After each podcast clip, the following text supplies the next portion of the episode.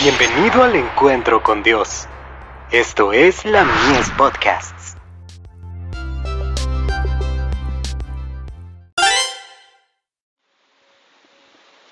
La fe por la cual vivo.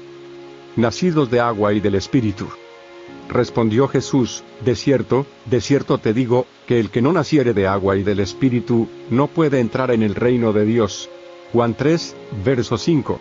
Cristo se refería aquí al agua del bautismo, y a la renovación del corazón por el Espíritu de Dios, el deseado de todas las gentes. Página 141. El arrepentimiento, la fe y el bautismo, son los pasos requeridos en la conversión.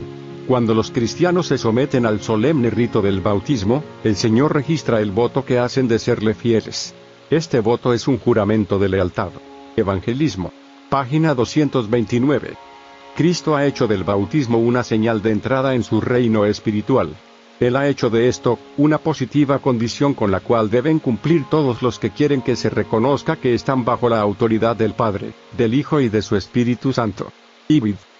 Los que son bautizados en Él, en el momento de entrar en la vida cristiana, declaran públicamente que han abandonado el servicio de Satanás, y han llegado a ser miembros de la familia real, hijos del Rey Celestial han obedecido el mandamiento, salid en medio de ellos y apartaos. Ibid. Desde entonces en adelante, el creyente ha de tener presente que está dedicado a Dios, a Cristo y a su Espíritu. Ha de subordinar a esta nueva relación todas las consideraciones mundanales. Ibid. Página 235.